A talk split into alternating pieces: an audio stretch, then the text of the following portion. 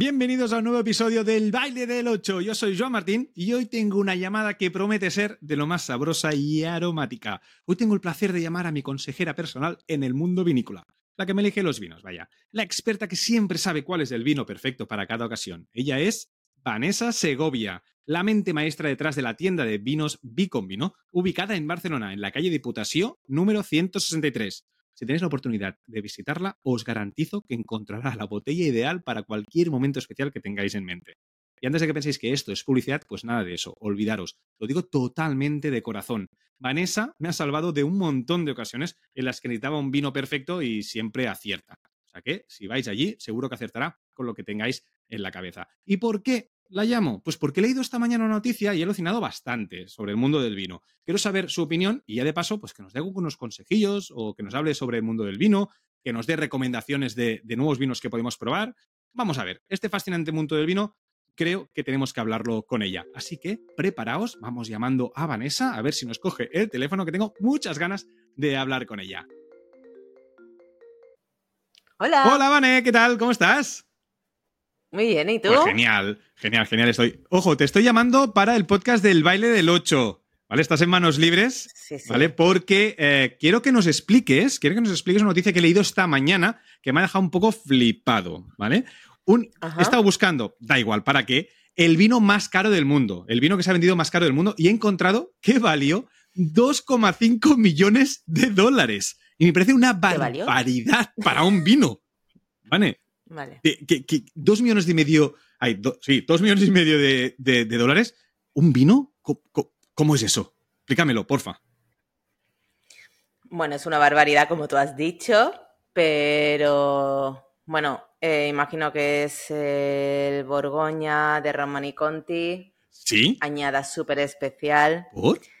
Eh, 1945, fin de la Segunda Guerra Mundial. Se elaboraron únicamente 600 botellas y es eh, de una de las eh, bodegas míticas de la Borgoña. Por lo tanto, todo lo que hay en torno a este vino es eh, romanticismo, es exclusividad absoluta, es lujo al alcance de muy pocos. ¿Y, está tan bueno, ¿Y está tan bueno como para valer 2,5 millones? ¿O es simplemente el romanticismo, todo lo que le acompaña, etcétera? Yo creo que es eh, más la historia que lo envuelve. La historia, el romanticismo, como hemos dicho, el lujo al alcance de muy pocos. Espero que también mucho amor al vino eh, por parte de la persona que, que lo ha comprado y que lo ha adquirido. Por- pa- para decorar, no. Espero que lo abra y que lo disfrute mm, Pero no da un poco de con- en pánico. buena compañía. Sí, pero ¿no da un poco de pánico abrir un vino de 2,5 millones eh, de dólares? Porque yo a veces se me mete el tapón para adentro, eh, que si sale picado, que si no. ¿No da un poco de pánico cuando abres una, una botella tan cara? Vale. No es tan cara, ¿eh? Pero quiero decir, eh, cara. Bueno, teniendo en cuenta que tienes ese dinero para gastártelo, es verdad que se te puede romper el corazón si el vino no sale bien, pero te arriesgas a ello. Y está tan bueno. Y el poder abrir esa botella. O sea, que pocas personas podrán hacerlo. Solo unos pocos privilegiados. En este caso, una persona privilegiada que lo, que lo ha comprado. 2,5 millones de euros pues es una barbaridad, ¿vale? Pero tú, tú en tu tienda, en la, la tienda de, de, Vino, eh, realmente tienes botellas muy especiales también, eh, de alto precio. Eh, ¿cómo- ¿Qué diferencia hay entre un vino más normalito y un vino tan caro? ¿Vale la pena un vino tan caro sin este romanticismo? Porque yo, por ejemplo, yo no, sé si yo... Tú me conoces mucho, Vane. ¿Tú crees que yo podría apreciar una botella tan cara? A ver. Yo, em, sinceramente, creo que no, pero poca gente puede apreciar el, el vino que hay dentro de una botella tan cara. Lo que se aprecia es eh, todo lo que lo rodea. Eh, quién lo ha elaborado, la añada, Claro, ese sí. tipo de cosas. O sea, que sin todo el entorno, quizás un vino, es decir, no solo es el sabor lo que es un vino, ¿no? Un vino es mucho más que no solo el sabor, el probarlo y el hacer un poquito con la copa así, menear la copa. ¿Cuál es la, Sí, sí. la- la botella más especial que tienes en, en- en la tienda? ¿Me la sabrías decir? Bueno, tengo muchas botellas especiales. Botellas especiales de, de elaboradores a los que se les tiene cariño, em, por su forma de, de trabajar la tierra, por el respeto que se le tiene. ¿Qué querrías? ¿Que te dijera una? Sí, si tienes una, una así especial, o por cara o por especial, porque realmente, ostras, solo la tengas tú, no sé, alguna cosita que nos puedas, que nos puedas ofrecer. A ver, entre los caros, em, la mítica botella de Castillo de Gay 2010, eh, considerado mejor vino del mundo, por ejemplo, de Rioja. ¿Quién es el mejor vino del mundo en la tienda? Bueno, uno de los considerados, porque eso mm, cada año se nombra a uno, entonces, pero sí, tengo mm, botellas eh, muy especiales de la Borgoña, vinos de Málaga, de Jerez, no sé. Hostia, qué bueno, qué bueno. Y una, claro, porque hemos, hemos estado hablando de, de esos matices, esas, esas eh, supongo que, que cuando decides que un vino es el, más, el mejor del mundo y tal, se hacen catas, se hacen mil historias. Y a mí me interesa mucho el mundo de las catas. ¿Has ido a alguna cata especial, rara? No sé, alguna cosa, alguna cata que hayas dicho, ostras, espectacular esto que estoy viendo aquí, o, o no, eh, qué raro, ¿qué hago aquí? No sé si tienes alguna en mente, en mente así ra- ra- raruna. Bueno, eh, evitamos el tema raro, porque no, no son raras. Eh, como especial, eh, y además animo a, a todos que probéis las catas, que vayáis a catas de, de vinos de Jerez eh, maridados con comida, porque son catas muy mágicas. Eh, hay que tener en cuenta que los jereces tienen muchísimos estilos, desde los más secos y, y salinos a los más dulces, pasando por los oxidativos, y se crea una magia y una con su intensidad de sabores eh, a la hora de maridarlos con la comida, que es espectacular. ¿Con qué Em, comida, con qué comida podríamos tomar un con jerez? todo, desde mariscos y aperitivos a ceviches, comida asiática, guisos, es todo un mundo. Y, y bueno, para que apuntéis o para que apuntes, eh, en noviembre se celebra la International Sherry Week en todo el mundo, lógicamente internacional, y se hacen catas y eventos eh, de vinos de Jerez en todo el mundo. Nosotros en Biconvino también solemos hacer dos o tres catas. Apúntame. Eh, vale, te apunto. Y, y es súper, súper interesante. Esa sería una cata, una cata muy chula. Y la otra cata que muy divertida y frustrante al mismo tiempo, la cata ciegas. Cata ciegas, eh, con amigos, en casa, con botellas totalmente recubiertas, que no sepáis de lo que es. Y es muy divertido. Pero Podéis probarlo. Eh, déjame preguntaros una cosa que siempre he tenido esta duda, ¿eh? Vale. ¿En una cata ciega es posible confundir un blanco con un tinto? ¿Es posible o no? Es posible. No Sí. sería lo más habitual, pero si tienes un blanco con cuerpo y un tinto o un tinto muy ligero, eh, muy fresco, mm, sí, podría, podría ocurrir. Espera, espera, que se me está ocurriendo ahora. Porque en casa, ¿vale? Mi pareja le gusta el vino blanco y a mí me gusta el vino tinto. Entonces, al final, tengo que reconocer que acabamos comprando solo vino blanco para que po- podamos ver los dos, ¿vale? ¿Hay algún vino? ¿Tienes algún vino? Estoy, estoy aprovechando para eh, comprarte tu tienda, ¿eh? Porque ¿tienes algún vino que pueda comprar y podamos tomar los dos y que ella no se sienta que estamos tomando un, un vino blanco y yo un vino tinto? O sea, que los dos estemos contentos. Sí, sí, sí, claro que sí. ¿Existe? Existe. Espera, espera, que me está salvando la vida. A ver, a ver, a ver, a ver. Vale, dímelo. Esto me interesa. Tinto ligero, fresco, con buena acidez, eh, aromáticos, eh, garnachas, garnachas delicadas, finas, jugosas, sabrosas, mencías también, sobre todo miría mencías de la Ribera Sacra. Eh, sí, podríamos tener vuestro vino. Me- lo voy a apuntar. Bueno, tú ya elígeme, elígeme el, Vale. el vino, pero yo me lo voy a apuntar porque esto me interesa eh, muchísimo y creo que a mucha de la gente que nos está escuchando también le interesa mucho este tipo de, de- de vinos que podamos compartir, que al final un vino no deja de ser eh, un momento para compartir, que decías, ¿no? Es la experiencia, es todo lo que envuelve a la toma de, de- de vinos. Es decir, que esto es, es- que creo que es importante y siempre ha sido así, ¿no? O sea, el, el vino tiene un ritual, un ritual desde mucho para, eh, para atrás, mucho tiempo atrás. Por ejemplo, pues se utilizaba el vino para ver, cuando brindaban, para ver si mezclaban eh, veneno o no. Siempre se ha utilizado, o el vino para ofrecer a los dioses ¿no? Como una ofrenda. Es decir, el vino siempre ha tenido un carácter especial, un ritual especial. ¿Tú tienes algún ritual especial para tomar el vino? Tú que entiendes de vinos, yo lo abro y me lo tomo, ¿eh? Pero la gente que sabe como tú, ¿tenéis algún ritual para, para abrir un vino? Bueno, yo creo que sobre todo es el momento, tu momento en el que lo abres con tu buena copa, el vino que realmente te apetece tomar, tu música. una buena copa, ¿eh? Has dicho que importante el hecho de una buena copa, no vale la, copa que te regalan en el, en el supermercado. A ver, no vale, aunque todas las, hemos utilizado en un momento determinado, o hemos bebido en vasos de plásticos en festivales, en conciertos, en la playa, no pasa absolutamente nada mientras que haya vino. Pero si se puede elegir, una buena copa. En mi caso, no sé, me encantan las garnachas, eh, los vinos de la Borgoña, la Pinot Noir, la Syrah, y suelo siempre tener una buena copa de Borgoña o una wine wing eh, copas eh, anchas de cristal fino y...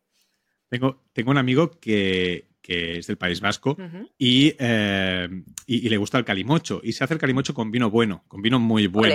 ¿vale? Y claro, claro, yo, el primer día digo, ¿qué haces poniendo este vino aquí? Porque se le cogió una botella a su padre, ¿qué tal? Y dice, hey, un calimocho con vino bueno pasa a ser un calimocho bueno. Totalmente. ¿vale? O sea que... Totalmente a favor.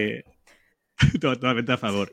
Y y has dicho un momento y tal, pero siempre que pensamos en vino y en momentos de tomar, eh, tomar este, este, este, este, líquido y tal, siempre pensamos en cenas románticas, en, buena comida y tal. Pero ¿serías capaz de decirme si existe o si se puede pues eh, ver un partido de fútbol con pizzas con vino en vez de cerveza, ¿no? cerveza Coca-Cola es lo típico que piensas. Claro que sí. Se puede. A por ello, totalmente. Sí, sí. Mira. Eh, ¿Qué tipo de vino? ¿Qué tipo de vino? Pues el que os guste, sobre todo. Y si no, pues vinos sencillos, frescos, afrutados, eh, divertidos, sin complicaciones. Em, sí, total. Tú, tú apuestas por, ver el fútbol con pizzas, fútbol o cualquier deporte con así más. Con, hamburguesas, eh, sí, claro que sí. Sí, lo voy a probar. Mira, lo voy a probar, voy a probar el, hecho de ver un partido de fútbol con pizzas y, vino, ya te lo pediré, ya te lo digo ahora. Y te, puedo complicar mucho la vida, ya que estamos, ya que nos vamos a complicar, ya te gusta. Me gusta hacer saltos mortales. A ver. Y tengo mucha confianza en mano, o sea que seguro que acierta. Me encanta merendar, ¿vale? Eh, fuet con chocolate, ¿vale? Me encanta. El fuet con chocolate es, bueno, es, si no lo habéis probado, diréis que es una guarrada. Si lo habéis probado, veréis la exquisitez que es algún vino para acompañarlo, porque nunca sé qué beber, porque con fue con chocolate, agua, no. Eh, ¿qué, bebo? ¿Coca-Cola? No. Pues un vino, claro que sí, vamos a arreglar esto, porque... Vale. Vamos a arreglar esto, eh, que está buenísimo, tienes que probarlo, tienes que probarlo. de momento me, quedo con el vino y con el chocolate. Eh, vamos a ver. chocolate. Está complicado, no, es dicho, complicado para nada. ¿Por qué? Porque tenemos el especiado del fuet, la carne y el chocolate. Y lo mejor que le puede ir a uno de los, de los, de los vinos y variedades que le puede ir mejor al chocolate puede ser una buena sira con sus notas especiadas de chocolate, terrosas, afrutadas. Sí, sí. Totalmente. Ojo que acabas de arreglar mi, acabas de arreglar mi tarde, ¿eh? que lo sepas. Vale, vale, genial. Vale, y ahora déjame pasar a mitos. Quiero, quiero desmentir o no mitos que hay con el vino, que hay unos cuantos, ¿no? A mí me gusta mucho el leer con vino, eso ya lo sabes, porque muchas veces he venido a tu tienda te he pedido un vino para, para leer, ¿vale? Pero yo hago una cosa que no sé si está bien o está mal, ¿vale? Que es el vino tinto, me gusta leer con vino tinto, ¿vale? Pero siempre lo pongo antes a nevera, porque me gusta el hecho de el vino tinto fresquito con mi libro. No me gusta el beber a temperatura ambiente el, vino tinto. Pero claro, todo el mundo, no lo digo mucho porque el vino tinto nevera es como sacrilegio, siempre que lo dices. ¿Es así o no? Es necesario. Es necesario, mm, mm, absolutamente, sobre todo por eh, la parte del mundo en la que vivimos. En nuestra temperatura ambiente cada vez es más alta. Temperatura ambiente eh, está siendo muy dura y tanto en invierno como en verano además en casa tienes calefacción o no, si es en invierno, en verano hace calor, por lo tanto el, vino tinto hay que meterlo en nevera, hay que meterlo hay que tenerlo en frío, después se irá temperando poco a poco en tu, en tu copa, por lo tanto, sí, hay que refrigerar el vino. Me gusta, me gusta mucho que me hayas dicho eso porque me quitas un peso de encima. otra cosita, cuando voy a los restaurantes lo paso muy mal. ¿vale? Porque cuando voy con gente que sabe y es de confianza, pues yo ya ni me preocupo del vino, ¿vale? Yo no me preocupo. Pero cuando voy con gente que no mucha confianza, viene el camarero con, con su botella de vino, te lo pone en la copa y si tienes la mala suerte que te toca a ti probar el vino, te dice, ¿quiere probarlo? Claro, y ahí, si yo lo pruebo, yo soy una persona que me gusta muchísimo el vino, no entiendo nada de vinos, pero yo sé si me gusta o no me gusta, pero ya está. No, no sé si está picado o no está picado. A mí me das un vino picado y yo creo que es que no me gusta, o sea, el problema es mío. Entonces viene alguien y te dice, ¿quiere probar el señor? Y, yo lo cojo y digo, si es que yo no sé saber si está picado. o no. ¿Qué hago? Te lo dan a probar para saber si te gusta o no. No por si está picado. Ya te lo ha abierto la persona que, ¿Ah, que, te está sirviendo, que te está ofreciendo el vino. Es su trabajo. Es para saber si ese, si habéis acertado los dos con, eh, con la elección del vino. Antes habéis tenido que hablar. pensaba que era. Imagino que habéis. Pero yo pensaba que te lo da. Claro, yo pensaba que te lo daban para saber si estaba picado o no. No. No, es para si está bueno o no. Y si me gusta o no me gusta, claro. Deberíais haber tenido una conversación previa. Y tú haberle dicho lo que, el tipo de vino que te gusta, lo que te apetece beber en ese momento y eh, haber llegado a un acuerdo. Te lo da a probar por si es el vino que realmente quieres. O sea, que no quedó mal si cuando me sirve el vino digo, eche, eche, no, se preocupe. Si no lo pruebo. No, si, si os habéis entendido, me siento con la obligación. ¿eh? le dice, sírvame y ya está, o sírveme sin problema. Es que a veces me siento mal por no probar el vino porque están como, ¿no? O sea, a veces es una presión social de la mesa de que no, te la he puesto a ti, tienes que probarlo. Lo que pasa es que hay un ritual en mesa, y, pero ni, ni te preocupes. Mira, hablando de mesa, hablando de mesa, tengo un amigo que eh, a mí me sorprendió, ¿vale? Y no bebe con vino, ¿vale? Pero bebe con cava, ¿vale? Y para mí, ¿vale? A mí me ha enseñado siempre en casa mi abuelo que el cava era para el postre, para celebrar, para las celebraciones y para, y para el postre. Cuando se acaba de comer, sacaba la botella de, cava y ahí el, el tapón para arriba y venga y espuma por ahí, ¿vale? comer con cava, ¿qué tal? ¿Cómo lo ves? Súper. ¿Sí? Sí. Yo soy, estoy muy a favor de empezar eh, con, espumosos y acabar con espumosos, ya sea cava, corpinat, eh, champán, ancestral.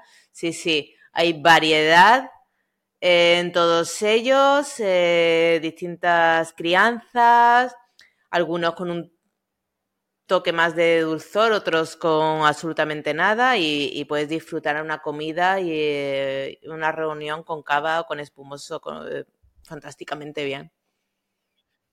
¿Y qué tipo de cava sería para, como tú decías, empezar? ¿Has dicho? Para empezar un tipo de cava, para comer otro y para a ver, no haría falta, no hace falta ser tan exclusivo tiquismiquis, pero sí, se podría empezar con los más ligeros, los más frescos, eh, burbujas más finas como aperitivos, por ejemplo, tanto ancestrales o como los brut, y seguir con los brut nature y volver a un ancestral o a un brut tranquilamente, sí, sí.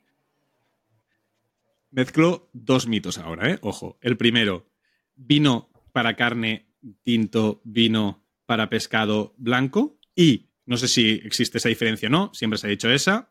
Yo, como no entiendo, me la creo. Ahora tú dirás el qué. Y con el cava pasa lo mismo. Tenemos un cava para pescado y un cava para, para carnes. Bueno.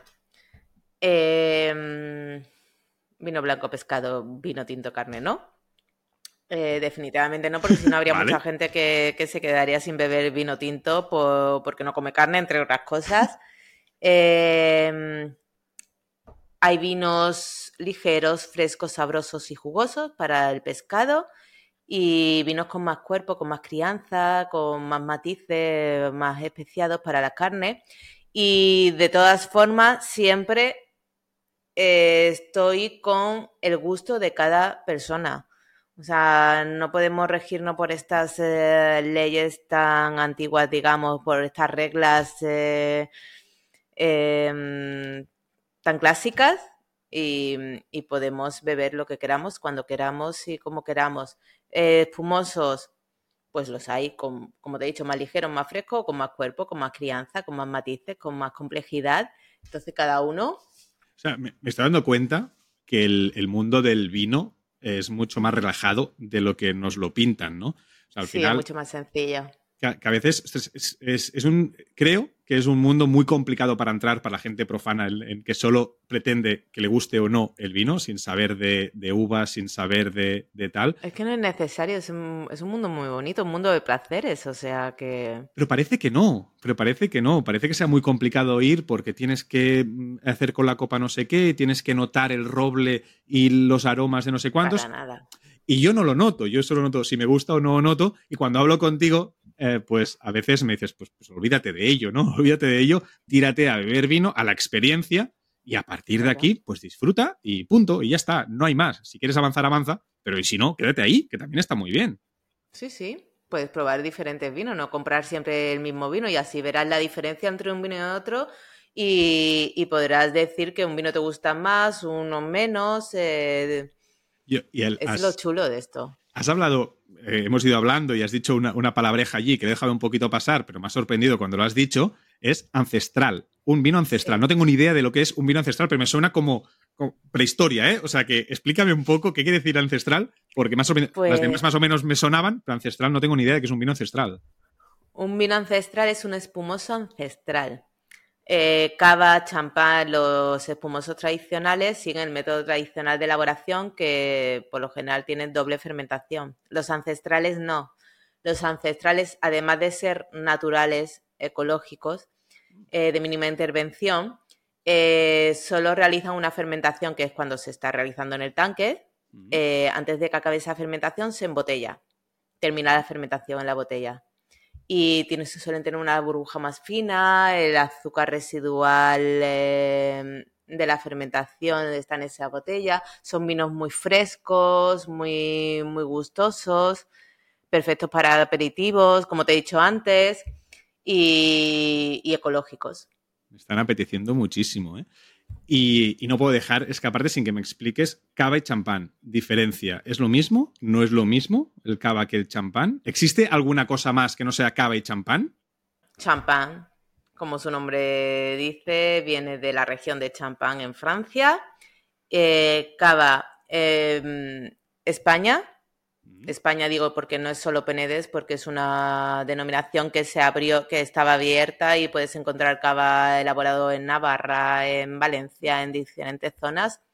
Aquí en Cataluña podemos encontrar Classic Penedès o Corpinat, que es una es un sello de, espumosos, el sello de espumoso más estricto que hay en estos momentos en el mundo Nació en, 2019, eh, algunas bodegas de, cava se salieron de la, denominación y crearon este sello para reivindicar eh, el vino espumoso de calidad elaborado en el Penedés. Por eso Corpinal eh, significa nacido en el corazón del Penedés. Todos sus espumosos son ecológicos, biodinámicos, no tienen menos de 18 meses de crianza, si tienen que comprar la uva, se paga la uva a no menos de un euro el kilo. Em, y bueno, ¿qué más? ¿Qué más? Es que si no me enrollo con Corpinat y dejamos eh, en las diferentes zonas del mundo, tienen, sus diferentes espumosos, en Sudáfrica, eh, con su denominación, en, Italia, en Alemania. Ostras, que, no sabía, pensaba que solo había cava o champán, ¿eh? O sea que de momento el, el Corpinat me ha apetecido mucho como lo has explicado. Y pasemos a vinos sin alcohol. El otro día pasé por tu tienda a buscar, a buscar un vino que necesitaba para, para una cena y me enseñaste, me dejaste probar un vino sin alcohol. Ojo, que estaba bueno. No, es que yo había hasta entonces había probado uno que era, no sé si decirle muy mosto, pero este estaba muy bueno. Y, me dijiste, y, quiero que lo expliques, que cada vez se venden más estos, este tipo de vinos. ¿Qué es el vino sin alcohol? Pues es el vino al que se le quita el alcohol, vino desalcoholizados. Y mm, Bueno, tengo hay tanto vinos desalcoholizados como los mostos eh, dulces eh, antes de fermentar. Em, y estos vinos desalcoholizados cada vez tienen mayor mercado, cada vez hay más gente que, que desarrolla un tipo de vida muy healthy, muy saludable, que no quiere beber alcohol, embarazadas, eh, personas con problemas de salud que no pueden beber alcohol, pero les gusta el vino, pues tienen su, tienen su lugar en la tienda. Y el, y el, o sea, todo lo que le rodea es lo mismo, o sea, el sabor es muy parecido, porque el que me diste era muy Claro, porque se, se, elabora con uvas. Claro, es que. O sea, es vino. Es que justo salí de la tienda y hablé con una, con una amiga que se acaba de quedar embarazada y tal, y hablando con ella me dice, ah, pues que los vinos sin alcohol, que no, que tal. Y digo, es que lo he probado y y es vino, o sea, el sabor es vino, no es que parezca vino, es que es vino. Me dice, no, no, no sé qué. Y le pasé, te pregunté, le pasé el, nombre y me parece un mundo muy desconocido de que también se, que es muy difícil no beber alcohol. O sea, si no quieres beber alcohol en este mundo es, complicado y que se hagan opciones como esta y que estén buenas, yo creo que es, eh, es, muy bueno, es muy bueno para ello. Y por último, ahora voy a aprovechar el podcast, ¿vale? Para que me des una recomendación ¿vale? Para mí, ¿vale? O sea, pensando en mí, vale. Y así la, comunidad del baile del 8 también, los oyentes, me, conocerán un poquito más a través del vino que me puedas, que me puedas recomendar y explicarme por qué, por qué me lo recomiendas un, vino. Pues eso, ¿eh? Para mí, pensando en mí, me da igual la situación, que digas, o sea, Juan, Juan es este vino, ¿vale? ¿Tienes alguno en la cabeza? Te viene, porque he ido varias veces a tienda y ya me conoce bastante, ¿eh? Vale. Pues tengo uno en la cabeza y tengo otro que tienes que probar para romperte un poco eh, los esquemas y para que sigas otro camino. Como te gusta el chocolate, la pizza, eh, la pizza con espaguetis. Que Cierto, que no he dicho sí, también. con espagueti. Hay cosas en este mundo que, que no lograré entender, pero bueno. Para ese Sí, es lo que hay, es lo que hay. Bueno, olvidamos eso. Sé, que es algo que no puedo decir a cualquier italiano, porque eh, puedo caer mal, pero pizza spaghetti para mí me parece brillante. Sigamos, sigamos. Un vino delicioso con uvas syrah y romé, eh, la raspa tinto de viñedos verticales de Málaga. Sabroso, jugoso, eh, sencillo, pero muy bueno. Ese podría ser uno dentro de tu, de tu estilo de vinos. Y después me iría a un ancestral, ya que no los has probado. Eh, los ancestrales de bodega Vinifícate son dos hermanos, José y Miguel, que laboran en ecológico en Sanlúcar y en Jerez. Tienen el amorro blanco o el amorro tinto, los dos espumosos ancestrales y mm, con unas etiquetas súper chulas. Creo que, que va a ser tu siguiente paso. Salgo con una buena bolsa, ¿eh? porque tengo los estos dos ancestrales.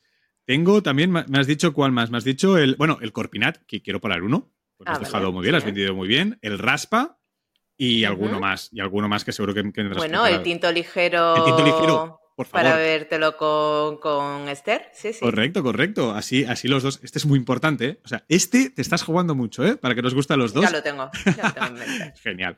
Bueno, pues muchísimas gracias, eh, Vanessa. Ha sido, ha sido un placer tenerte con nosotros. Eh, recordar que, está, que la podéis encontrar en la tienda Biconvino en Barcelona, en la calle Diputació 163, que os va a encontrar el vino que necesitéis. A mí me ha salvado de muchísimas, ya lo he dicho al principio, lo voy a decir ahora porque vale muchísimo la pena. Y a veces dudo, ¿eh? no sé si buscas el vino para la persona o, una persona para el vino, lo mucho que amas al, vino y cómo hablas de ello, que es una, es una maravilla. A todos los que nos estáis escuchando, nos podéis encontrar en arroba el baile del 8, a biconvino arroba biconvino. Es decir, que seguirnos, que no, que nos defraudará. Muchísimas gracias, Vanessa, en serio. Gracias a ti, Joan. Salud. Hasta luego. Salud.